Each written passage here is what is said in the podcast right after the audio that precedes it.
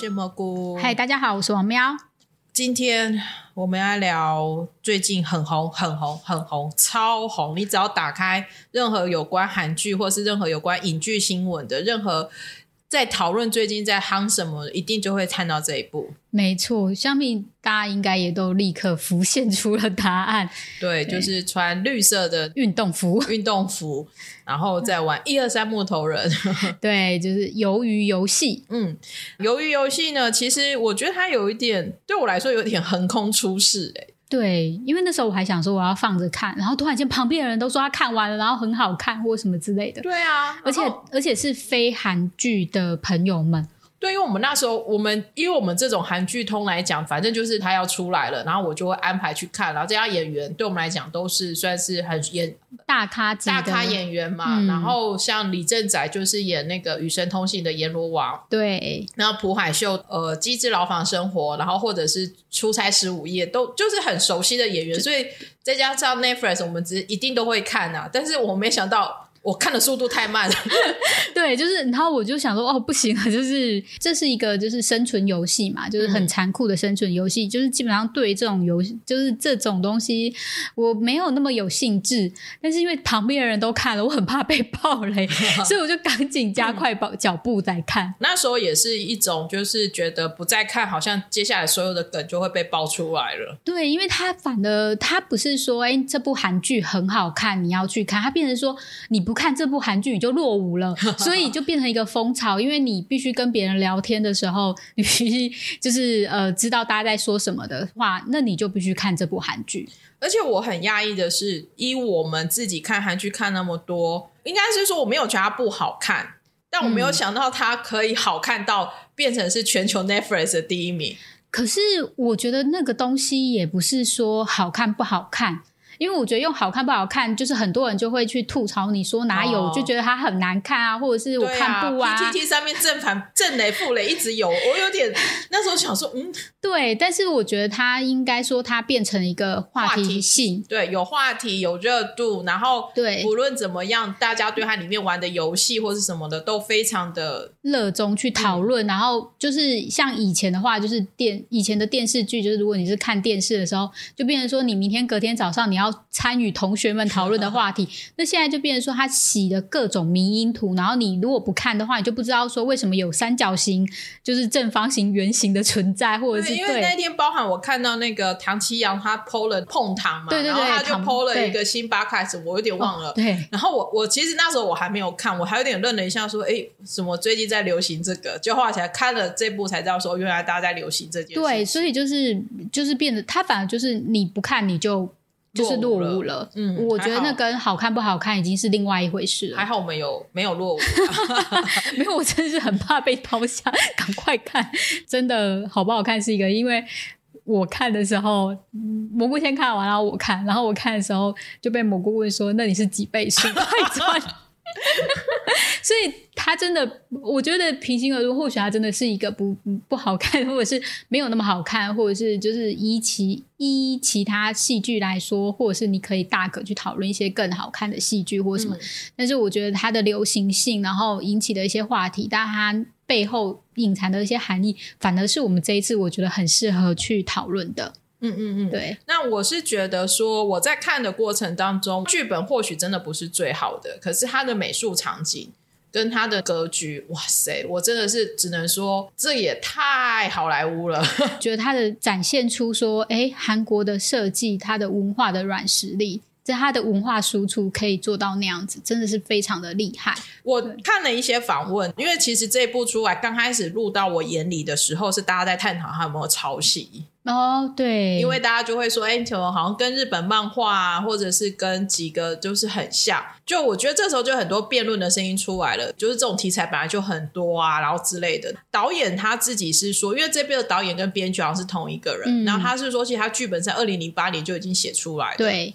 那好，我们姑且相信他是二零零八年就写出来的剧本。可是我会觉得，如果你跟我们一样一路看韩剧到现在，你会很难，你一定会相信，二零零八年如果你就把这部戏拍出来，一定成绩很差。对，应该是说，其实导演他有说，他其实二零零八年的时候他就有写，就是有这个想呀想法，或者他已经写出来。嗯但是因为他就说他其实呃，如果有看报道，应该就知道说，其实他那个时候是因为他真的也是负债累累，嗯，然后他就每天窝在那个就是漫画店嗯或者是家里什么，但他看了不少的漫画或者是书，所以他看的他可能是把一些就是他看到的书的一些想法。或者是有一些灵感，然后去把它放在里面。我觉得，创作其实就是这样啊。对我觉得现在也没有。什么创新的东西，或者是横空出世的东西了。嗯大家不要想说哦，创新就是一个新的玩意儿，没有没有这个东西了。嗯对，很特别的是说，鱿鱼游戏它其实玩的就是韩国传统的游戏。对那如果你有看韩综，其实对这些游戏都不陌生。对，但或许因为它会红，就是因为这些游戏都很容易记住，游戏规则很简单，所以你一旦非韩众圈或是非韩国文化圈的观众看到，他并不会觉得太难懂。对他甚至是就是这些游戏可能甚至跟像一二三木头人，maybe 可能在其他国家有其他变形的方式，可是是大家都可以理解的。那像拔河，对，是拔河大家 对啊小学的时候应该都有参加过吧？对啊，或那个过玻璃桥这些，对，然后还有那个弹珠啊，弹珠我不知道西方国家有没有、欸哦，对，可是亚洲文化圈至少中华文化圈，像我们就就知道弹珠是什么，这些都不陌生嘛。嗯但是我觉得在剧本里面没有讲得很清楚，就是那种三角形啊、方形啊、圈圈，嗯跟他的幕后的那个魔王，他们是当初是怎么一个制度，然后跟他是怎么 casting 这些穿面具衣服的人，哦其实，在第一季里面其实是没有交代的。哦是比较少的，对，但是就会引起，可是他这个 setting 就很有趣，因为就是像你说的，其实他的游戏一开始就是，反正大家应该知道这一集就是会爆雷嘛然。后对对对，我们会爆雷，对，因为就是一号嘛，就是那个、嗯。那个老先生，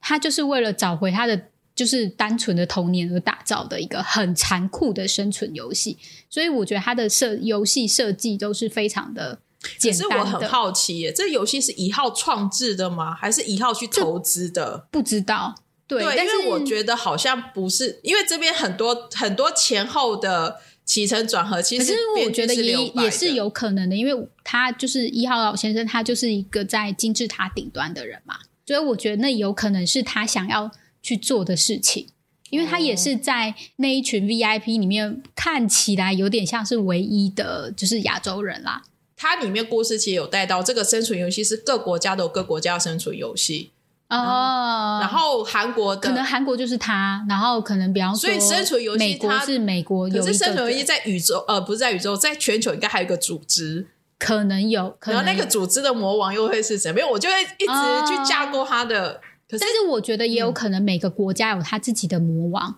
哦，对啊，对就是可是金字塔这些魔王一定有一些联络关系。这个故事，这个 IP 的好处就是，它其实你想要的话，你是可以往外一直去对，扩架构架构它的嗯宇宙观啊、世界观。我觉得这一点是还蛮蛮有有趣。的。尤其我觉得大家最震撼的就是一二三木头人，嗯，因为一开始就干掉这么多人，因为你你可能因为有四百五十六位就是参赛者嘛，那你可能会想说，哎，是怎么淘汰？没有，就是扫射掉他们是最快方而式。且我觉得我有点职业病，你知道，因为我工作有一部分是在跟这种摄影机的 AI 视觉辨识有关的。嗯，我工作很多元哦，就是一会又换这个换那个。然后呢，他在讲一二三，因为他是一个大娃娃嘛，然后用、嗯用那个摄影机，就是他眼睛里面在扫视，然后去分析他有没有动。我想说，天哪！然后后面不知道配多好的电脑，有多少的运算的资源，可以这么快、这么及时的就算出他有没有变化。你知道我心里那时候的想意想法是这个，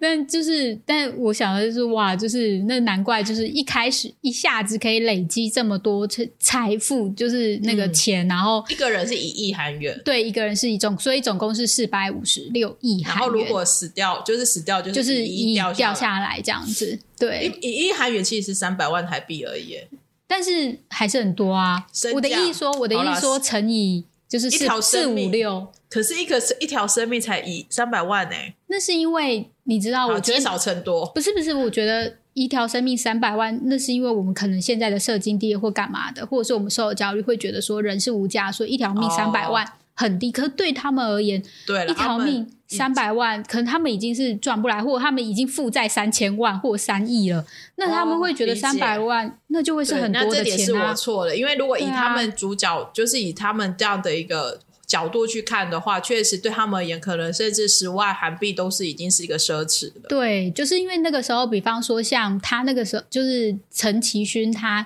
一开始读嘛，然后他还是很，他赚到钱的时候，他就是一万，就是给你喝咖啡，给小姐喝咖啡。但是当他被揍，然后钱不翼而飞的时候，他就是。去跟那个那个就是柜台小姐说，哎，那不好意思，刚刚给你可以还我吗？对你就是，所以这是一种价值观的冲突吧。而且如果就是三百万乘以四五六，那真的还蛮多的。对，应该说这一套剧本，它其实里面当然还有 setting 几个 select 几个主角啦，然后。就是每一集每一集去讲这个主角的故事，除了陈其勋就是这个呃以呃四百五十六号的这一个主角故事之外，其实我觉得里面其实讲了几个配角的故事，我自己我反而有被触动到诶，因为比如说像那个外籍劳工哦，对对，那个阿里的故事，因为他在表现的就是他的社会底层人的现况嘛，因为比方说是罢工，齐成勋他是因为。罢工，然后被裁员嘛，嗯，然后还有一些金融诈骗，那就是他的就是邻居，然后还有脱北者，大家可能对脱北者也会一点印象，然后再来是义工嘛，嗯，然后就是阿里，然后还有单亲妈妈，然后还有一些就是其实呃，我觉得我就是一号老人自己在扮演的就是一个下流老人，就是当他变成老人的话，他可能是没有任何人去理他的，嗯，对，然后还有一些就是像是那些就是混混们，很写实的在讲说，在韩国的话。那些被瞧不起的人，那是哪一些人？或者是被社会抛弃的人是哪一些人？而且他在里面故事里面所讲述的这些人，其实都有可能某一个人都是我们在某一段时间的心情。嗯，对，不不被受重视，或者是你你不是不努力，只是你的努力就没有得到好的回报。而且再来你本身的环境吧，对，嗯，然后你也会很压抑，说哇，人性真的好容易操弄哦。比如说，他灯一黑下来。就真的就是故事就打了嘛？对，就会故事就会朝那个方向前进。就是你都会想说：天哪，人怎么会这么容易被煽动？但确实是，对啊，因为我觉得人性是很脆弱的。就是如果他长期在一个不平等的状态下生活的时候，他是很努力的去求生存的。那他一定会想说：不论用任何的方式，我都要活下来。那个就算是很残酷或者是不正义的方式。就是，反正我就是干掉一个人，我就是往成功更迈进一步了。而且里面的这些，里面有几个就是很坏的坏人啊，就真的好坏哦。我只能用这么肤浅的说法，就是他们真的就是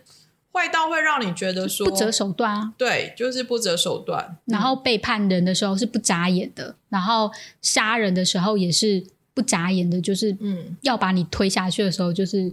立刻这样子。然后买卖器官那段也是，哦，对啊，而且可能我。机智医生生活看太多，想说天哪，你这么粗鲁暴力，对啊，那个器官能活吗？对啊，我也这么想，我就愣了一下，我想说，嗯，这样真的还能用吗？但我也是这么想的。那里面呢，其实他还有安排一个兄弟梗。哦，对，然后那个兄弟梗，但我觉得有点不必要。对，就觉得吐槽一下，对，只是想要让就是大就是那个出来一下吧，就是大咖出来一下嘛。对，而且我觉得警察也是演的让我演技没有不好，对，但是那个故事本身跟他埋那个叫是卧底，然后那过程的逻辑，我一直有点觉得很疑惑。他那个部分，可是因为他只有短短的没有几集啦，但是我觉得如果能够再细心的去描写一下，让他的那个更有血有肉一点，可能会更好吧？对，要不然我觉得有点可惜。对，那然后当然也有可能有些人说，就是为了第二季铺梗啊，或什么也是有可能啦。但是因为大家现在就不晓得那个警察到底是生是死这样子，但就是有点不 care，没有不要不 care，是说就是就想哈啊啊，就是。问号问号哦，好死哦哦，这样吗？好哦，就是 对，就是镜头我们还是换到就是就是两个人在那边鱿鱼对决之类的。而且，可是我会觉得有点另外一个有趣的是，这部戏不是在西方国家很受欢迎吗？可是，嗯。里面那些 VIP 们都是西方人哎，但我觉得西方人可能很自嘲自己啊，就是说，对，我们就是因为资本主义就是这样。因为一直以来，比如说在很多好莱坞西方脸孔为主流呃为主角的戏，其实里面很多坏人都安排亚洲脸孔，那我们就是逆袭，对，然后大家就会起来骂 陆华，或者是突然就坏坏人代表就是北韩跟中国嘛，然后如果是韩国的坏人，代表就日本嘛。可是就觉得就是还蛮有趣的，我不知道为什么不一定不痛不痒。哦，可是西方人确实能够自我解嘲，因为毕竟，嗯嗯，他们就不痛不痒也不一定。对啊，然后里面唯一露身材的那个老外，真的是让我 比那个摘器官让我更不舒服。对，就是这也是其中之一。对，大家如果那个可以赶快跳过。我觉得我们可以，我觉得我想要讲一下的是，我觉得四五六号在里面的那种一会善良，一会没有。我觉得，我觉得有点对我来讲一直很冲突矛盾诶。没有，我觉得他就是一个懦弱的人，然后还有他自己的。我当然当然应该说，就是他有他的善良的地方，那种东西就有点类似恻隐之心，或者是人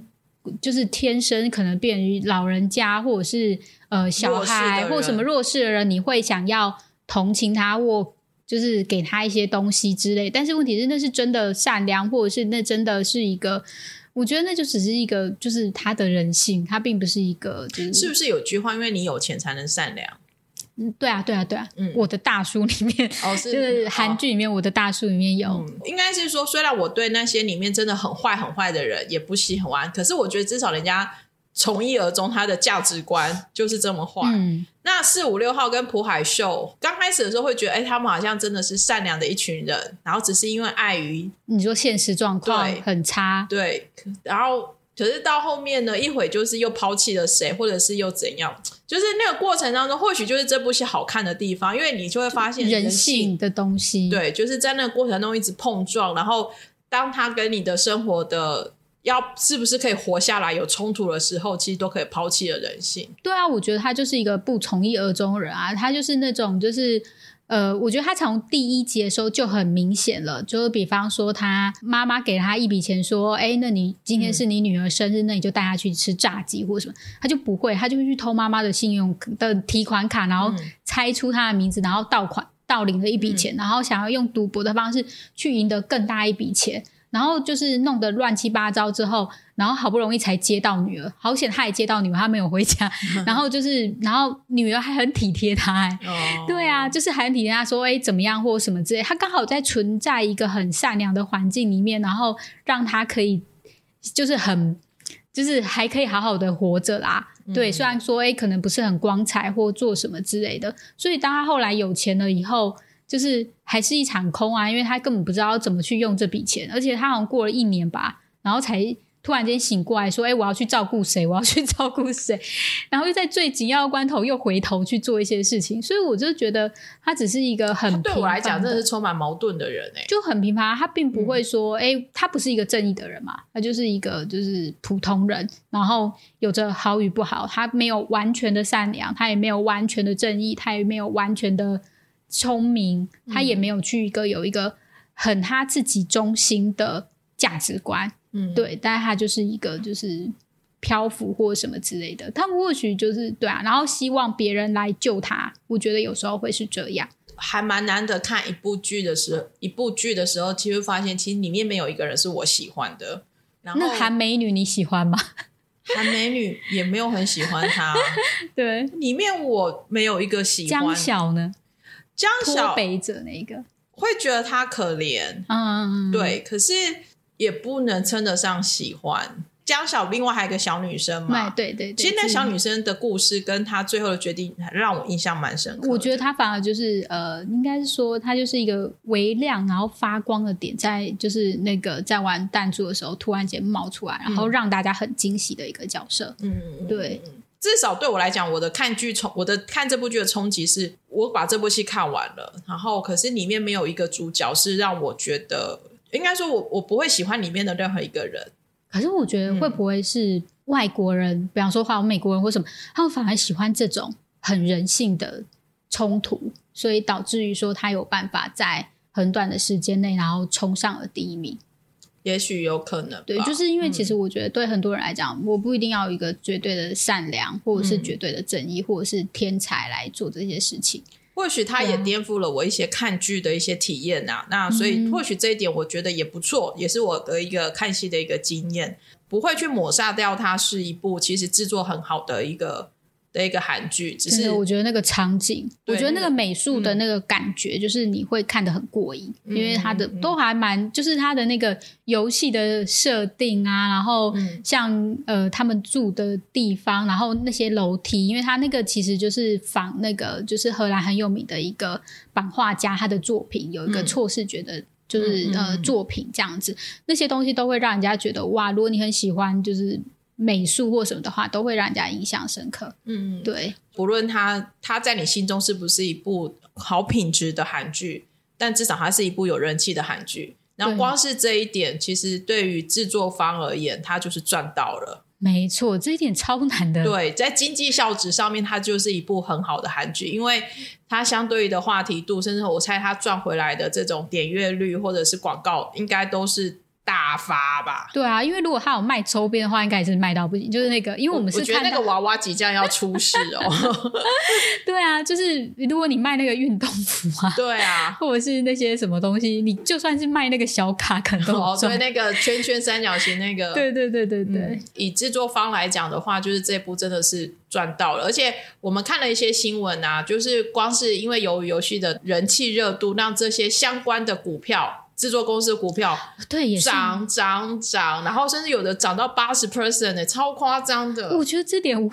让我很夸张，就是个炒作嘛，就是可以长成这样。我觉得有一点就是超乎我的想象，就是，可以联动到这个。因为其实这一部戏的制作商之外呢，包含就是韩国只要那一部是制作，像 CJ 啊，或者是像什么，全部都跟着一起涨。哎，我就想说，我觉得这可能是太乐，大家哎对于有谁可以教我一下韩国股市怎么买股票？我好想买 CJ 的股票哈。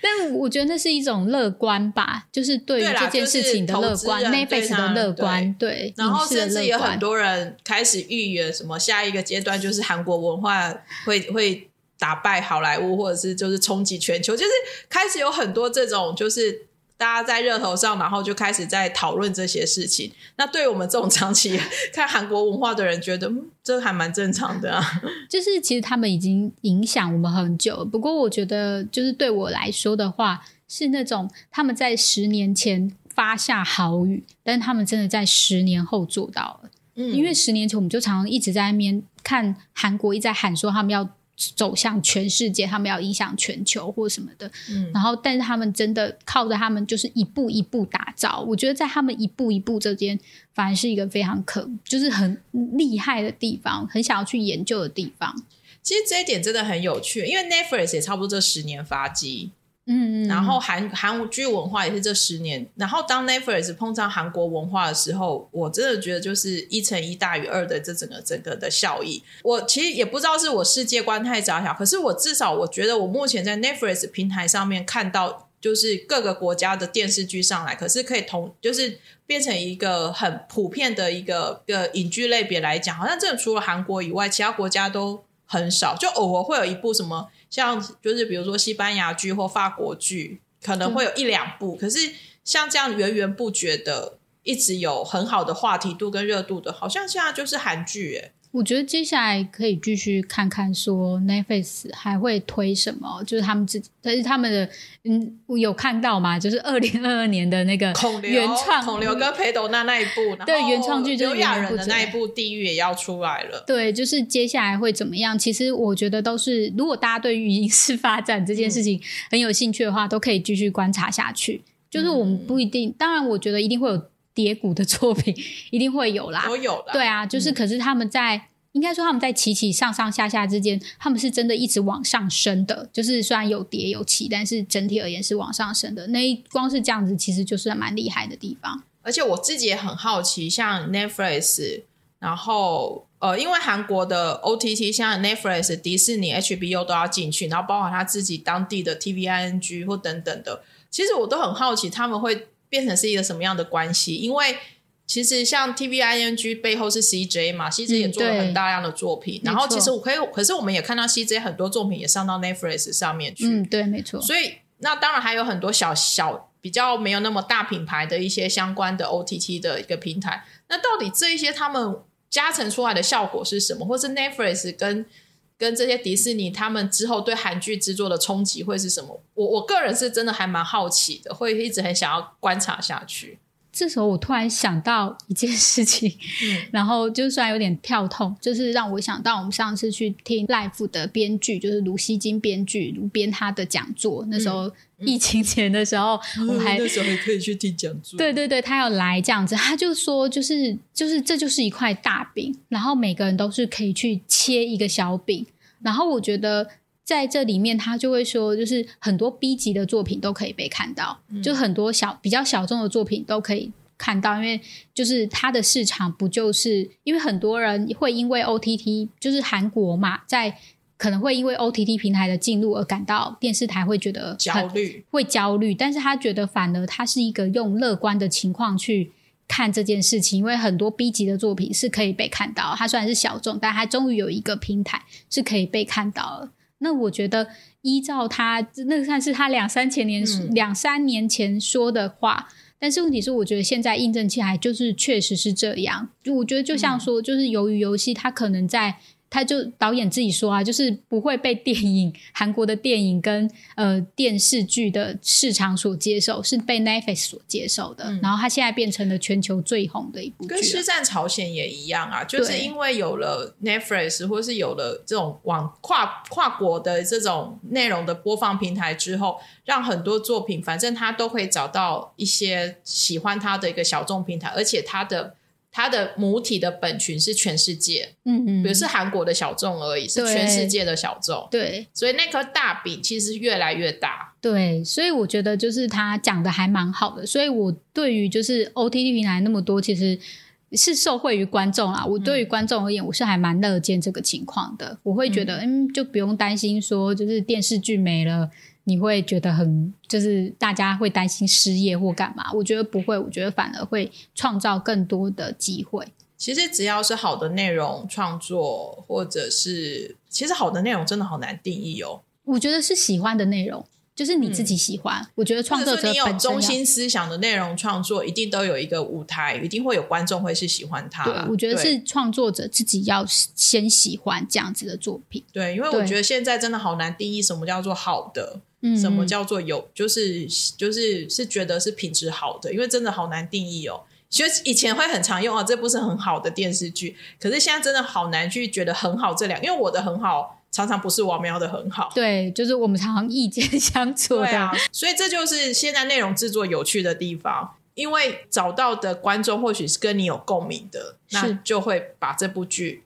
的内容发扬光大。嗯，好哦，那我们今天就是呃有点拉里拉扎聊了一些鱿鱼游戏的东西。我觉得鱿鱼游戏基本上呢还是很推荐大家去看，因为它还是有值得可以看到的地方。那如果你觉得你对于电视剧本身剧本的故事内容呢，觉得像我一样看到第二集之后，觉得嗯可以加快速度的话，Netflix 的一点二五一点五倍真的还蛮好用的。对，就是我觉得是它，你可以很快的看完那部剧，但是它带给你的反思，或者是你之后去看那些文章的讨论，或者是你喜欢的剧评家，或者是你喜欢的任何人。然后在网络上有一些讨论，他们都会带给你很好的反馈，嗯，反而可能不是剧本身的东西，这样子每个人对人性的解读真的都不一样嗯啦。对如果你觉得 Netflix 也有持续上一些好剧的话，我们依旧非常的推荐大家，或者是希望大家尊重正版，可以找几个朋友一起订家庭号。大家都这样吧，很多人都这样。对对对我今天我今天看到就是有钱人的最高级版，就是就是你一个人自己用 Netflix 或任何的 OTT 平台，然后我就觉得说哦。真的呢，就是 因为你这样每个月好啦三百块，其实很可怕，才对啊，我存不到钱都是因为这样。可是我觉得那是有回归到他们嗯的，因为如果你要好的创作内容继续发展下去的话，那你的支持跟订阅可以让他们就是活久一点这样子，嗯嗯因为这很烧钱。对啊，如果人生没有 Netflix，、没有这些呃可以播放平台，其实真的还蛮无趣的。对，嗯，好哦，那我们今天就先聊到这里喽，谢谢大家，大家拜拜，拜拜